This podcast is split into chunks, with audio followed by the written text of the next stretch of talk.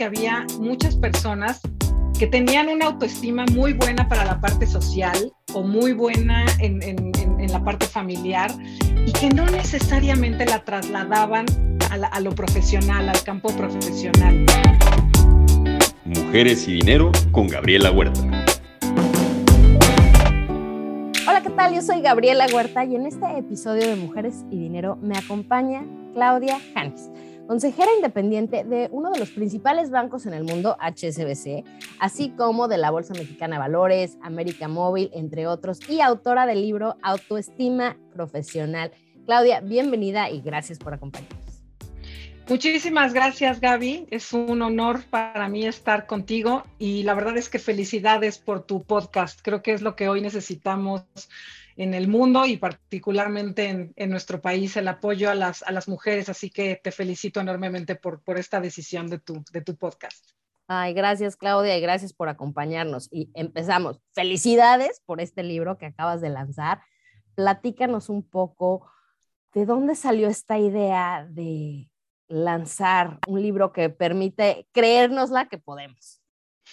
Pues mira, se llama autoestima profesional y te cuento un poco de mí, un poco para dar contexto a cómo fue que decidí eh, hacerlo. Yo tengo prácticamente 27 años de vivir en el mundo corporativo. Eh, trabajé para, para, empresas como Ford, como General Electric. Eh, fui presidente de DuPont para América Latina eh, pues por los últimos siete años, posición que dejé el año pasado, y también presidente del Consejo Ejecutivo de Empresas Globales.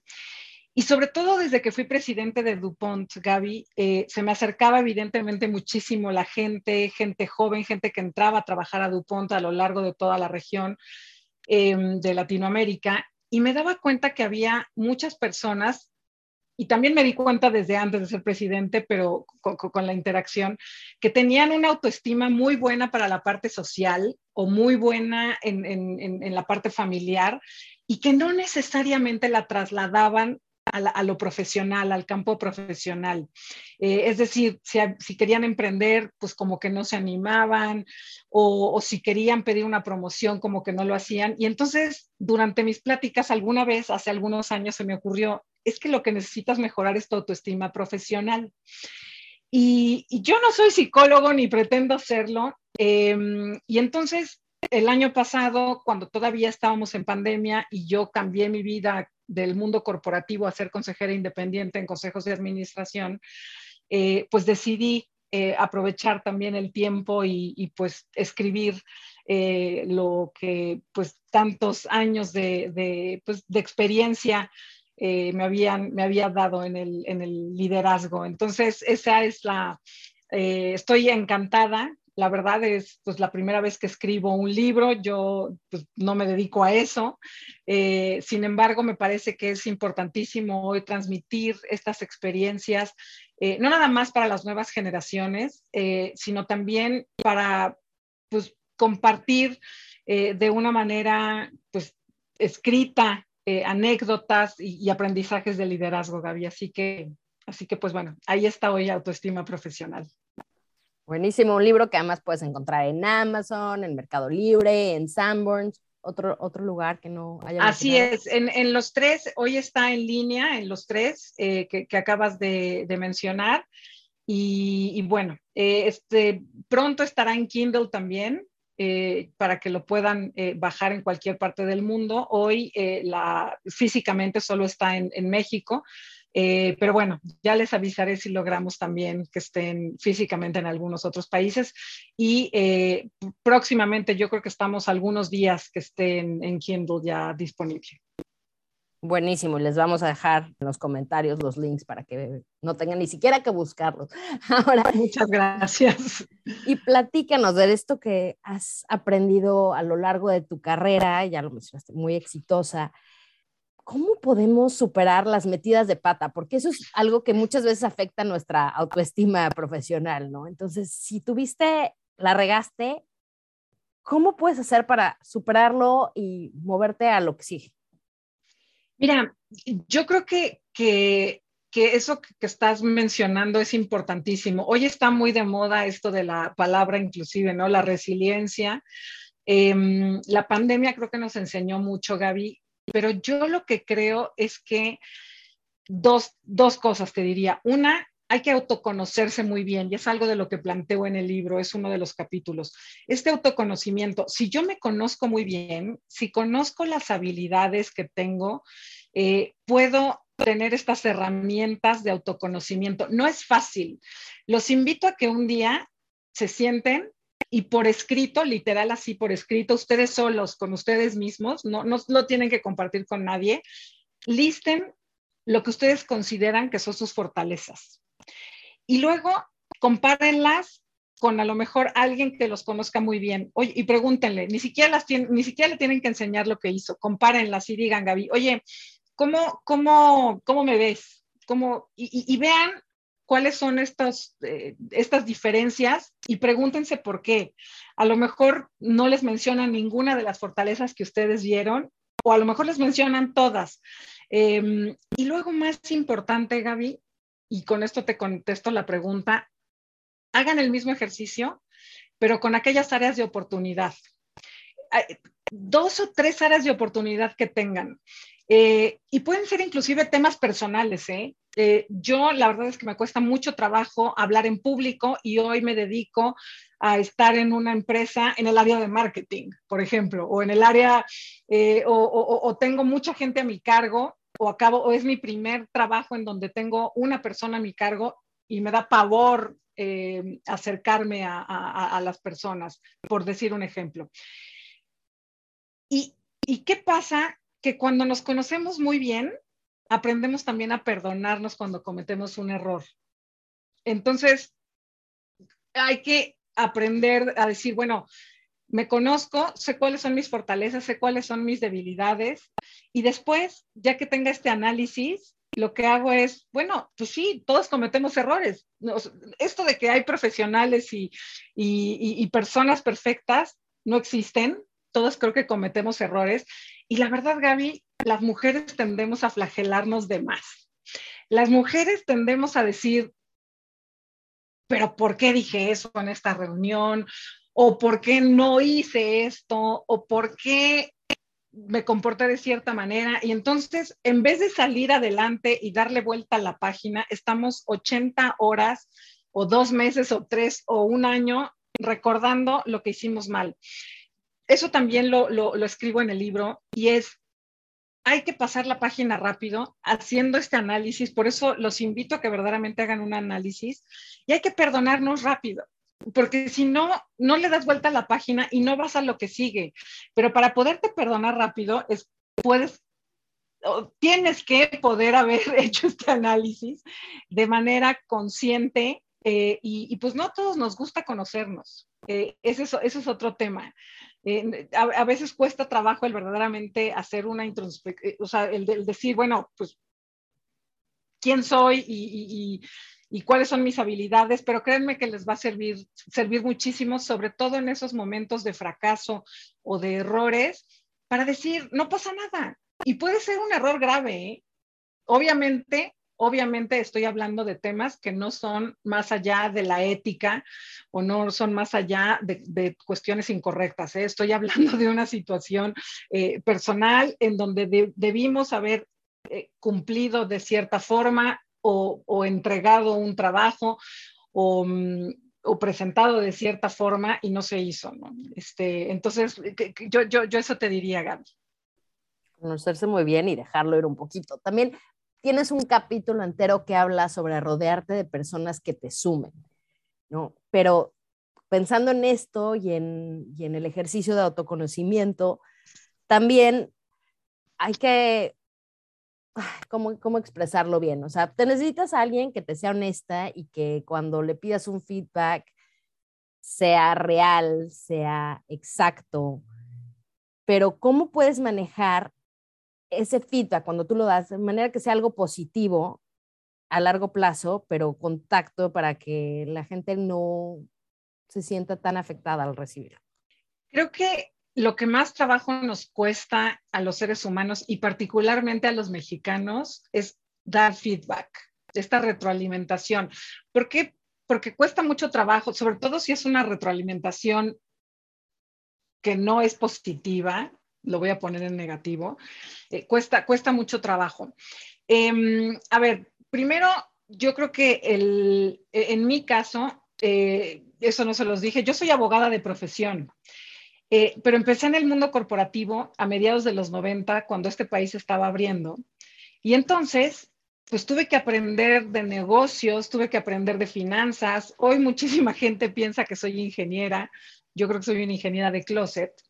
Y te cuento esto porque si yo no me hubiera rodeado de personas que me sumaran y, personas mucho más eh, brillantes, y, mucho más técnicas que yo, no hubiera llegado a ser presidente de una compañía como DuPont, una compañía química, una compañía de las más antiguas del mundo. Em, y, la verdad es que aprendí que, que cuando tú te rodeas, tanto en tu vida personal como en tu vida profesional, de personas, personas que te sumen y personas que, que, no nada más te, sumen y que tú te aproveches de ellas. No estoy hablando de ese tipo de suma, sino aquellas en donde verdaderamente haces un equipo y una combinación de habilidades y una combinación de, objetivos y una combinación de perfiles. Eh, y, esto créanme que también aplica para la vida personal. Em, eh, la vida está hecha de equipos y, y cuando tú logras engranar bien estos, pues, e, estas eh, diferentes personas que te van a sumar a lo largo de tu carrera, eh, pues creo que, te, hacen, te hacen crecer. Y además estoy convencida que la vida te va poniendo diferentes personas por diferentes razones. O sea, yo estoy convencida que, que, por ejemplo, el hecho de que estemos tú y yo aquí hoy es precisamente porque pues la vida te va poniendo en donde vas a poder compartir y vas a poder colaborar y vas a poder sumar con algo. Eh, y también la vida te pone personas que, no, que son los líderes o que son personas que no te van a sumar. Y hay que reconocerlas rápido, Gaby, también. Hay que reconocer, a veces el tener estos líderes negativos enfrente, el decir, esta persona, como esa persona, no quiero ser. O como este jefe que tuve, no quiero ser. O como este grupo tóxico, no quiero ser, no quiero pertenecer. Entonces, em, me, parece también que cuando tienes personas que te sumen y tienes personas que te ayuden, tener un sponsor, que es un poco la pregunta que me hacías, te ayuda mucho, que es diferente a un mentor. Esta persona que puede estar en tu vida profesional o en tu vida personal, pero que te diga realmente la verdad. Mira, Gaby, lo que creo que te hace falta es a, B, C, por esta razón, por esta razón y por esta razón. No se trata de insultar, no se trata de, eh, tampoco humillar, se trata verdaderamente de dar un feedback con hechos, una retroalimentación con hechos.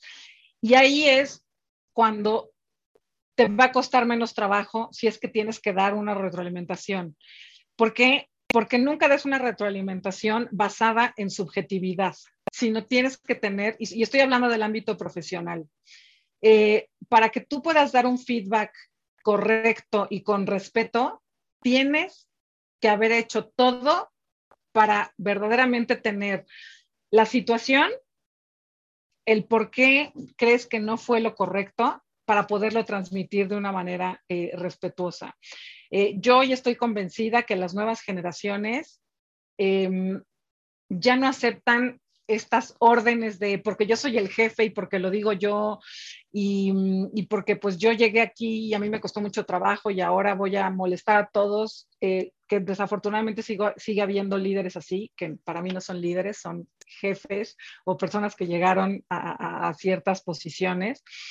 Eh, ¿Por qué? Porque las nuevas generaciones hoy, con un mundo tan abierto, con, comunicaciones tan, tan a la mano, verdaderamente sí necesitan que, que, las personas que los están guiando, que las personas que están de supervisores, pues verdaderamente retroalimenten de una manera factual, si me permites la palabra, con hechos. Eh, entonces, creo que eso es parte de tener un equipo y creo que eso es parte también y, y, suma muy bien el autoconocerte Porque si tú te autoconoces, cuando recibes una retroalimentación que no te gusta, vas a poderla entender y, asimilar de una manera más rápida que si, no lo, que si no lo haces. Claro, y asimilar y ver hacia dónde moverte para mejorar tu posición en la próxima evaluación. Y ahora, además de esta retroalimentación factual, ¿qué otras cosas crees que hacen a un líder de verdad?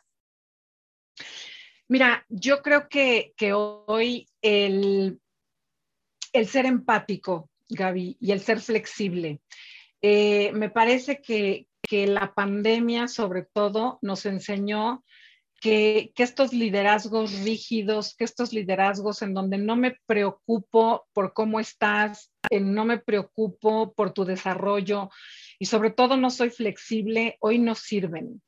Eh, creo que, mm, que, esta característica de, empatía, de, entender, a mí, por ejemplo, me tocó eh, empezar la pandemia siendo presidente de, una compañía transnacional grande y, a nivel regional.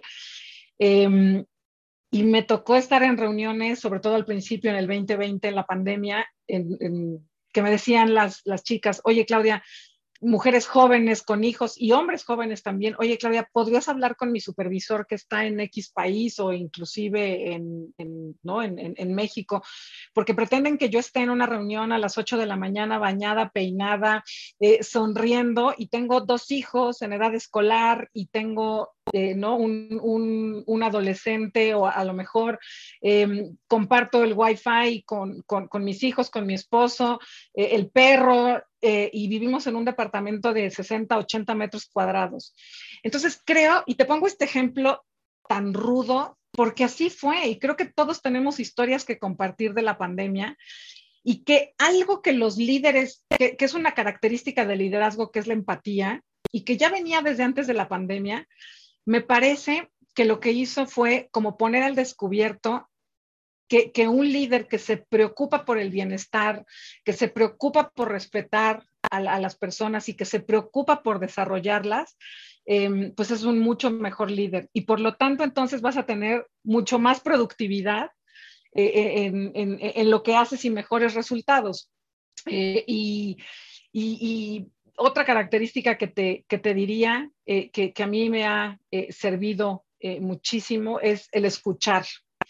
Eh, creo que, hoy em, un líder que escucha a sus, pues a, los que le rodean, que escucha antes de tomar una decisión, em, es, muchísimo más productivo y mucho más eh, cercano eh, y puede tomar mejores decisiones. ¿Por qué? Porque escuchó todos los puntos de vista y escuchó con detenimiento qué era lo que tenía que, hacer. Entonces, eh, pues esas serían las, características ahora que se me, se me, ocurren, aunque estoy convencida que hay, que hay pues algunas, algunas más también. Gracias por eso. Y ahora platícanos, ¿cuál ha sido el mejor consejo o el más grande aprendizaje que tú has hecho a lo largo de tu carrera como líder, no solo de empresas multinacionales, sino de grupos de empresas en el Consejo Ejecutivo o como consejera independiente de múltiples firmas internacionales. O sea, ¿qué es lo que has dicho que hizo un antes o, y un después? Mira, lo hablo en el libro en un, en un capítulo y es el trabajar fuerte el trabajar duro, Gaby. Eh, ¿A qué me refiero? Yo nunca he llegado a una, a una posición a lo largo de mi carrera y tal vez pues así me tocó, eh, en donde diga, bueno, aquí está de 9 a 5, aquí está, siéntate, esto es lo que tienes que hacer. Eh, para mí, lo, que, lo que aprendí es que no importa si estás iniciando tu carrera o eres el presidente de la compañía, nadie te regala nada. y, que, y que la suerte la puedes tener pero que si no las sabes tomar y no sabes aceptar estos riesgos, entonces no necesariamente vas a, crecer. Para mí, uno de los mayores aprendizajes es eh, que, tienes que, trabajar por resultados, o sea, que tienes que trabajar duro y que tienes que dar resultados. No importa si tienes 22 años y estás en tu primer trabajo o tienes 60 y eres el presidente de la compañía. Y, eso yo lo tengo muy claro. O sea, que el hecho de que, te nombren en, cierta posición de liderazgo eh, eh, no, no necesariamente te, te hace que, que seas, eh, pues, la mejor persona o que, o que seas sabio o que seas mejor que todos. Simplemente eres la persona indicada para ocupar cierta posición que va a facilitar el que un equipo de resultados, el que una empresa eh, siga con, esto, entonces, o sea, con su, con su camino. Entonces, la verdad es que, que, que para mí este aprendizaje es de, en la vida nadie te regala nada, no importa, obviamente el camino y sobre todo para las mujeres, mientras más vas subiendo en una posición, pues evidentemente te vas ganando este respeto. Eh, sin embargo, no creo que el, estar en una zona de confort eh, o, lo que aprendí es que, el hecho de tener un título importante eh, no te hace en ese momento ser el, más sabio y, ya sentarte en tu zona de confort a que todo el mundo te atienda, por ponerlo en, términos sencillos. Y, la verdad, otro aprendizaje que te diría que para mí fue eh, importantísimo es que todos los días aprendes algo nuevo. Eh, para mí, el, siempre estar motivada, el siempre poder eh, tener algo nuevo que aprender de alguien, em, e, eso también creo que, te suma muchísimo en, una carrera, en una carrera profesional. Totalmente de acuerdo. Y hablando de esto de aprender, ¿cómo han ido cambiando lo que tú, tus habilidades, las herramientas que utilizas a lo largo de la carrera? Lo mencionaste un poco, tú eres abogada de formación, pero has estado a cargo de distintas empresas en distintos sectores, te sientes un poco ingeniera, un poco administradora, has tomado cursos de imagen personal, etcétera. ¿Cómo, ¿Cómo te has ido preparando y cómo te estás preparando ahora para ser más fuerte en los próximos 10 años? Pues mira, eh, en, mi caso, la verdad es que siempre he sido convencida y estoy convencida que la parte académica con la parte em, eh, profesional, práctica, ayuda muchísimo. Eh, yo en mi caso, la verdad es que cuando mm, estudié la carrera de derecho, siempre pues, las clases eran en la tarde y yo decidí trabajar muy joven, Gaby, decidí eh, pues adquirir esta experiencia eh, también práctica. tengo mucha energía, espero no se me acabe. La verdad es que siempre, siempre, pues, tenido esta inquietud de, aprender. Eh, y cuando yo empecé a trabajar, cuando salí de la universidad, que empecé a trabajar en una compañía, que créanme que a mediados de los noventas eso no era común, eh, apenas llegaban muchas de las empresas que hoy están llegando a México o que hoy ya están en México, em, me di cuenta, Gaby, que me gustaban otras cosas, además de la que había estudiado. Eh, me di cuenta que para ser abogada sumaba y restaba bastante bien, que me gustaban los negocios, que me gustaban los procesos, que me gustaba la manufactura. Entonces, yo te diría que, que o los invito a que verdaderamente con este autoconocimiento, también en el trabajo te vas dando cuenta de las habilidades que tienes que desconocías y dense la oportunidad de hacer y tomar estos retos que, les duele el estómago. Estos retos que en donde, en donde dices, híjole, ¿será que no puedo? pero dentro de, dentro de ustedes saben que pueden con el reto, saben que es algo diferente, eh, tómenlo, acéptenlo. En esta vida el que no arriesga no gana y es lo que yo he hecho a lo largo de mi carrera. No nada más el prepararme, evidentemente, sino el, aceptar riesgos. Por ejemplo, cuando tomé la, posición del Consejo Ejecutivo de Empresas Globales, eh, que para quien no lo conozca es un consejo en donde participan los presidentes de las compañías más grandes del mundo. Son más de 56 eh, empresas, todas de capital extranjero. Eh, y bueno, fui la primera mujer en ser la presidenta. Y, yo era presidenta de una compañía y viajaba muchísimo. Eh, y entonces cuando me ofrecen y me dicen, oye, Claudia, creemos que tú puedes tomar esta posición, pues yo la verdad es que pues ya tenía suficiente con mi trabajo eh, en, ese, en ese momento, les estoy hablando de, finales del 2018. Además, teníamos una nueva administración eh, pública y este consejo tiene mucha relación y representación de la inversión extranjera con el gobierno. Total, para no hacerles el cuento más largo, un día dije, ¿y como por qué no voy a tomar la presidencia? Imagínense siendo ya presidente de una compañía transnacional y ahora pues presidir un consejo tan importante.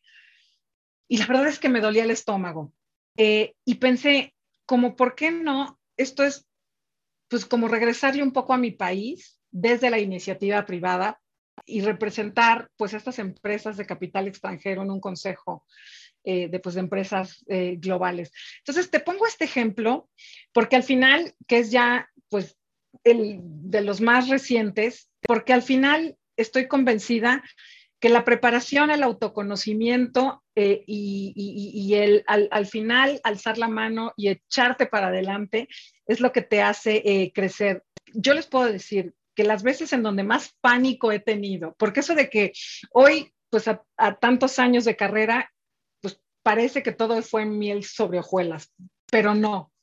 Em, yo te puedo decir que las veces que más me ha dolido el estómago, las veces que más pánico he tenido, es cuando mejor me ha ido. ¿Por qué? Porque es cuando más creces cuando verdaderamente haces la diferencia eh, y, cuando verdaderamente sobresales de los, de los demás. Así que, así que anímense a, arriesgarse. A preparados, salir de tu zona de confort e ir por más. Así es. Así Ahora, se dice, tanto para hombres como para mujeres, que una de las decisiones más importantes en los negocios que vas a hacer en tu vida es elegir a tu pareja. Entonces, platíganos tú como mujer con una relación muy positiva con tu pareja y con tu hijo, ¿cómo fue que, te diste cuenta de esa importancia y qué recomendaciones les das a aquellas que todavía no han empezado una vida en familia? Mira, primero creo que no hay fórmulas. Eh, lo que me funciona a mí, Gaby, tal vez no te funciona a ti. Lo que yo te puedo decir es lo siguiente. Elijan aquella vida que les haga crecer como personas y como profesionales. Es decir, y, es parte del rodearte de personas que te sumen. ¿Y, a qué me refiero con esto? Si deciden no casarse, si deciden tener una pareja del mismo género que ustedes, sean hombres o mujeres, eh, si deciden eh, tener hijos de manera eh, única o soltera, lo que importa aquí es que elijan qué es lo que ustedes quieren hacia adelante. Y si deciden hacer una vida en pareja, como fue mi caso, elijan a alguien que las respete y los respete como personas. Antes que nada, somos personas que sumadas en pareja tenemos que crecer no tener a alguien que te diga, no te doy permiso de, o te tengo que dar permiso para, eh, o, toda la responsabilidad de la casa es tuya porque eres mujer, o, em, el salario eh, que, ganas me lo entregas. He, visto varios casos. Eh, una vez una, una persona joven, como de 32 años, se me acercó para decirme que estaba muy preocupada eh, porque su esposo manejaba su cuenta de cheques en donde le pagaban la nómina. Que porque cuando ella entró a trabajar a esta empresa, eh, pues él le dijo, perfecto, yo te abro la cuenta de cheques, es tu firma, pero y ahora que todo se hace electrónico, em, pues la cuenta en donde le depositaban la nómina estaba a nombre del esposo. Eh, porque le había dado permiso de trabajar. Y esto que le estoy diciendo pasó hace unos 5 o 6 años, ¿eh? tampoco crean que fue en el Jurásico tercero hace 30 años. Entonces, pongo este ejemplo, Gaby, porque me parece eh, que si, sobre todo son personas que, que, les gusta trabajar, que, que, que más allá, que evidentemente todos trabajamos por, por mantener a nuestras familias, lo que necesitamos es alguien que nos apoye. Como ya lo decía antes, la vida está hecha de equipos. Yo en mi caso, Em, tengo un esposo, eh, pues, que es eh, maravilloso, que, que no eh, cuestiona ni compite sobre todo. Gaby, me parece que estas eh, parejas, y esto desafortunadamente se sigue dando mucho, eh, compiten de manera profesional en vez de decir, oye, ¿cómo compartimos?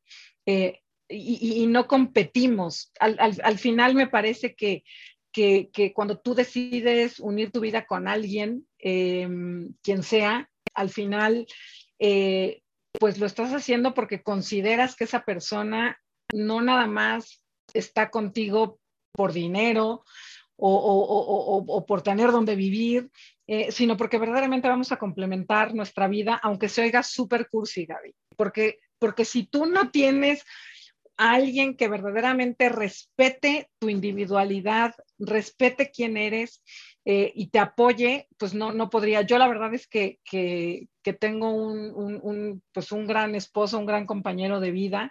Em, y, tengo un hijo que hoy tiene 15 años. Además, imagínense, al pobre le entró la adolescencia y la pandemia el mismo día casi.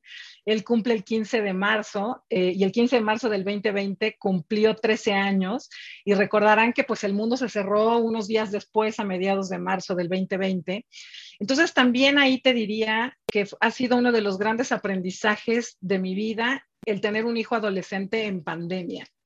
Eh, ¿Por qué? Porque estaba en primero de secundaria, eh, prácticamente regresó a la escuela ya estando en tercero, se aventó eh, pues todos estos no meses que, todos aprendieron a, y aprendimos a utilizar la, la tecnología. Y te cuento esto porque creo que no hubiera sido posible el que yo trabajara tanto eh, en, línea y además tener un hijo adolescente si no hubiéramos tenido esta dinámica familiar de apoyo y de logística, eh, pues bien engranada, si me permites la, la, la, expresión. Entonces creo que, que parte de, una vez más, de esta autoestima profesional es alguien que verdaderamente te apoye.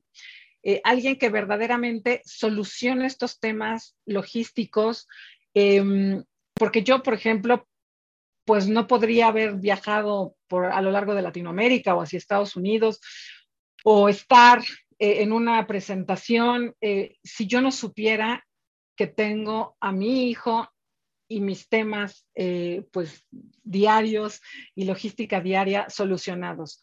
y, creo que por eso, y estoy convencida que, que no importa si es una pareja, no importa si es el vecino, el primo, el abuelo, el tío, una amiga, eh, pero necesitan alguien que los apoye eh, y que los respalde eh, para poder crecer profesionalmente. La importancia de esas redes de apoyo que sin ellas nada se logra. Y Claudia, lo mencionaste un poco así de pasada, que empezaste a trabajar previo al Tratado de Libre Comercio. El mundo empresarial en México cambió completamente antes y después y con los avances tecnológicos, el mundo en general ha cambiado de manera impresionante en los últimos 20 años. Entonces, ¿cómo has visto tú esos cambios y qué crees que nos depara en los próximos 20 años?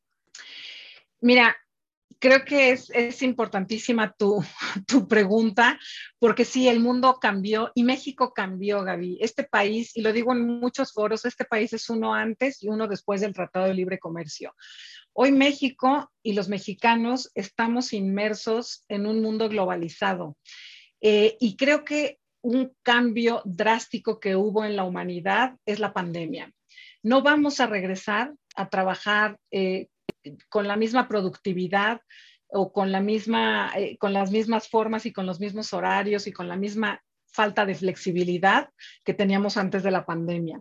Eh, yo lo que creo es que hoy eh, aquellas empresas que no inviertan en tecnología, aquellas empresas que no inviertan en sustentabilidad, que no inviertan en diversidad e inclusión, o aquellos emprendimientos que no tengan un producto o servicio que sea verdaderamente sustentable y necesario, no van a sobrevivir. Me parece que, hoy el mundo del trabajo es fascinante porque hoy tenemos la elección mucho mucho más amplia que lo que yo tenía hace 27 años, que es elegir, elegir en dónde quiero estar, elegir si quiero emprender, elegir si quiero eh, trabajar para una empresa pequeña, mediana o grande, o elegir estar en mi casa, que también es un trabajo en sí.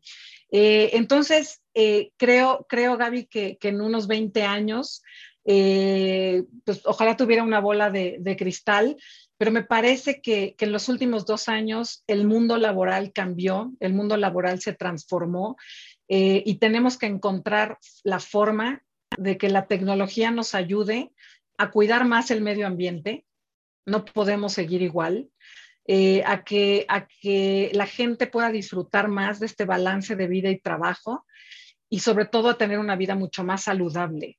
Em, creo que, eh, creo que, que, deberíamos de ir a, no nada más tener empresas y un trabajo por rentabilidad o, por la parte económica, eh, sino también eh, ya hoy pensar en el mismo nivel en el que pensamos de la parte económica, por lo que se refiere a una, a una, eh, a una empresa o a un trabajo y que recibas una compensación, pero que sea verdaderamente sustentable en el, en el, largo, en el largo plazo. Ese sería mi, pues, es, es mi, mi, mi, deseo. La verdad es que no podemos seguir, eh, pues, no pensando en, en, en, los temas de sustentabilidad de todo, de todo tipo.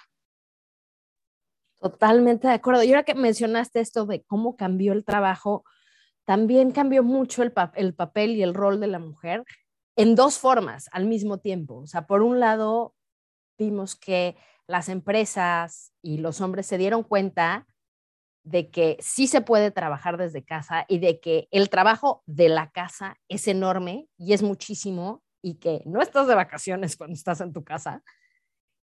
Y también tocó muchas mujeres que tuvieron que dejar de trabajar y tuvieron que dejar sus sueños profesionales por dedicarse a ocuparse de los hijos, la familia, etcétera, etcétera, etcétera. Entonces, para aquellas mujeres que estén regresando al, al entorno laboral o que estén luchando contra sesgos inconscientes o conscientes, ¿qué recomendación les darías para poder tirarlos?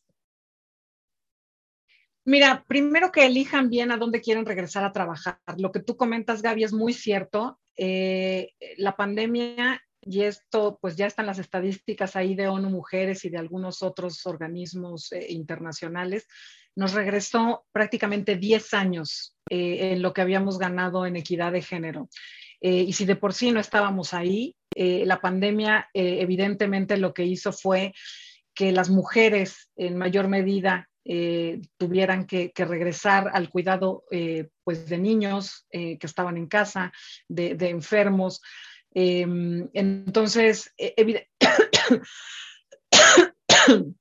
evidentemente, perdón, evidentemente, si están pensando en, en regresar o en emprender, piénsenlo bien. es decir, hoy, hablando de esta elección que tenemos las mujeres, no todas las empresas apoyan el talento femenino, Gaby. Y me encantaría decir que estamos llegando a un punto en donde a todo mundo valora el que una empresa con más mujeres eh, es innovadora, una empresa eh, que integra a las mujeres a la vida laboral es mucho más rentable.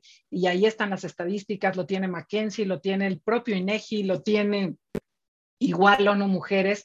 Entonces, me parece eh, que, que yo lo que les recomendaría es piensen bien, eh, y sobre todo, y si no dejaron el trabajo, pero lo están sufriendo, también piensen, y yo sé que todos trabajamos y tenemos una necesidad económica, pero en paralelo tengan su plan B. Este que verdaderamente les diga, en, dónde quiero estar, investiguen la empresa en donde, en donde quieran aplicar, eh, investiguen muy bien en, la industria en la que quieren emprender, si es que quieren ser emprendedoras. Em, ¿Para qué? Para que esto sea mucho más sustentable, hablando de sustentabilidad, para que puedan sobrevivir eh, y, tratar de, balancear mucho mejor eh, el ámbito personal y el, laboral. Y sobre todo, Gaby, que se la crean.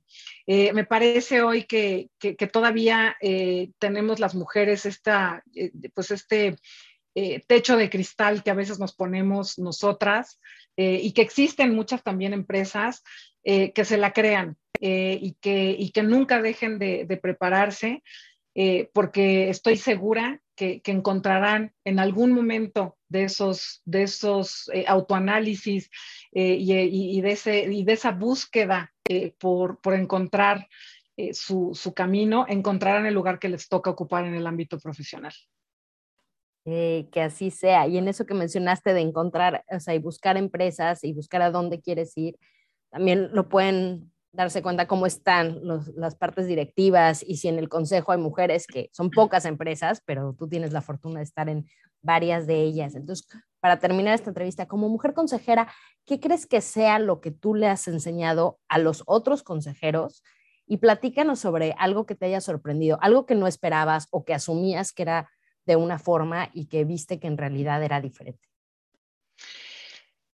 Mira, primero creo que lo que yo aporto en estos consejos de administración es precisamente diversidad de género. Soy en la mayoría la única mujer eh, o la primera mujer. Eh, entonces, lo primero que aporto es diversidad de género. Eh, y lo que, lo que me sorprendió fue precisamente que estoy hablando de empresas públicas, empresas grandes, y evidentemente todavía no se valora o se empieza a valorar eh, la, diversidad de pensamiento, la diversidad de género, la diversidad de, opiniones. Em, la verdad es que sí, sí ha sido una sorpresa. Eh, yo lo, pongo, tiendo a ver el vaso más lleno que vacío. Eh, creo que es un camino que ya estamos eh, avanzando. Si tú volteas a hace tres años, que prácticamente no había ni una mujer en un consejo de administración, hoy ya somos algunas, en, porcentaje no, no lo tengo a la, mano y no quisiera dártelo. Pero sí, la verdad es que me ha sorprendido em, que todavía hay esta renuencia o, falta de credibilidad, que el tener diversidad de pensamiento te va a hacer crecer, te va a hacer más rentable. Eh, y que hoy empresas, sobre todo que cotizan en la bolsa, por ejemplo, en Nueva York, eh, los reguladores en, Estados Unidos ya están poniendo inclusive estas cuotas en los consejos de administración, Gaby. Em, entonces, pues sí, sí ha sido una, una sorpresa. Em, que, que, estemos, en, sobre todo en México, en empresas grandes, en pleno 2022, eh, pues apenas abriendo este, este camino, eh, pero lo hago con muchísimo gusto eh, y, porque las mujeres hemos demostrado pues con creces y mucho más allá que, que, podemos pues prácticamente ocupar el lugar que queramos en, en la vida profesional. Y es con esos resultados precisamente que se va abriendo el camino para las que siguen. Así que Claudia, muchísimas gracias por eso. Fue un verdadero placer platicar contigo. Muchísimas gracias, Gaby, y mucho éxito que sigas eh, con, tu, con tu podcast. Y muchísimas gracias a todos por escucharme. Gracias a ti, Claudia, y a ustedes que nos escuchan. No olviden comprar su libro Autoestima Profesional. Los links están en la descripción de este podcast. Algo, un libro que no se pueden perder definitivamente. Yo soy Gabriela Huerta, esto fue Mujeres y Dinero y hasta la próxima. Mujeres y Dinero con Gabriela Huerta, el podcast sobre las mujeres en el top.